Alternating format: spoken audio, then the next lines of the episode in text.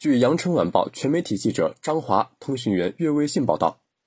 记者从广东省卫健委获悉，一月八号零至二十四时，全省新增本土确诊病例一例。深圳报告，全省新增境外输入确诊病例八例，其中一例为无症状感染者转确诊。广州报告六例，两例来自法国，其余四例分别来自美国、澳大利亚、印度和智利。深圳报告一例来自美国，佛山报告一例。来自马来西亚新增境外输入无症状感染者十一例，广州报告十例，四例来自法国，两例来自卡塔尔，其余四例分别来自美国、澳大利亚、马来西亚和土耳其。深圳报告一例来自美国，新增出院八例，目前在院一百四十七例。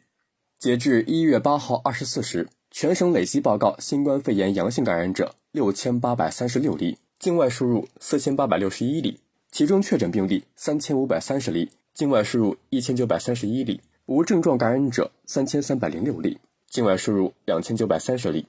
感谢收听羊城晚报广东头条，我是主播张世杰。